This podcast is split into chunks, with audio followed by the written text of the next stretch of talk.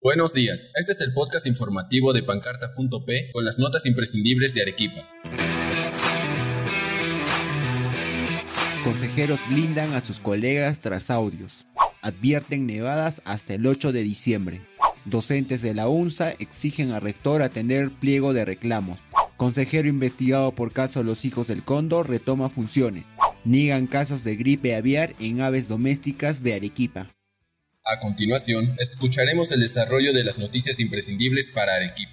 El Consejo Regional de Arequipa defendió a los consejeros Elmer Pinto, Harbert Zúñiga y Beto Bernal tras la aparición de audios en los que los legisladores presionan a la Oficina de Ordenamiento Territorial para vender un terreno por venta directa. Los consejeros Gloria Salas, Miguel Guzmán y José Luis Anco indicaron que esto afecta la labor concejal y fiscalizadora.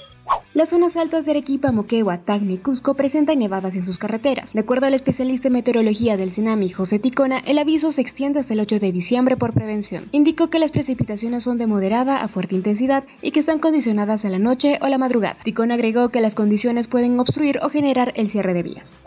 Grupo de docentes agremiados de la Universidad Nacional de San Agustín protestó al frente del rectorado exigiendo a la comisión negociadora atender los reclamos del sindicato. Según el secretario de Prensa y Propaganda del Sudunza, Alejandro Salas, los docentes solicitan al rector Hugo Rojas el incremento de remuneración, la implementación de equipos para las labores lectivas, la adquisición de material para las prácticas de estudiantes, entre otros. El representante indicó que los reclamos se presentaron desde noviembre y a pesar de revisarlos en siete ocasiones, la comisión negociadora no ha dado solución.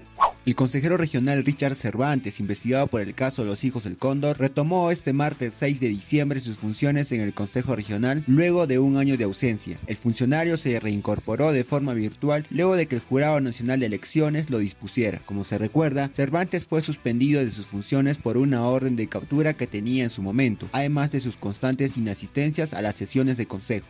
Hasta el momento no se han reportado casos de influenza aviar en la región Arequipa, según el director ejecutivo de Senasa en Arequipa, Waldo Cornejo. Respecto al consumo de pavos, pollos, gallinas, entre otros animales de corral durante estas épocas navideñas, el especialista señaló que la población no debe detener su consumo ya que no existe riesgo de contagio. Y ahora vamos con las efemérides. Un día como hoy, 7 de diciembre, en 1941, Japón ataca las bases estadounidenses de Pearl Harbor ubicadas en Hawái. Esto generó que Estados Unidos ingrese a la Segunda Guerra Mundial. Al día siguiente de la ofensiva, Estados Unidos le declaró la guerra al Imperio del Japón. En 1972, el Apolo 17, una misión de la NASA, fue enviada al espacio por un cohete Saturno V. Fue la séptima y última misión que fue enviada a la Luna y el primer vuelo tripulado estadounidense que despegó de noche. Este es el tiempo en Arequipa para hoy. Este es el clima para Arequipa hoy miércoles 7 de diciembre. La temperatura máxima será de 22 grados centígrados y de 14 grados centígrados será la temperatura mínima. El cielo estará parcialmente nublado y el viento correrá a 18 kilómetros por hora.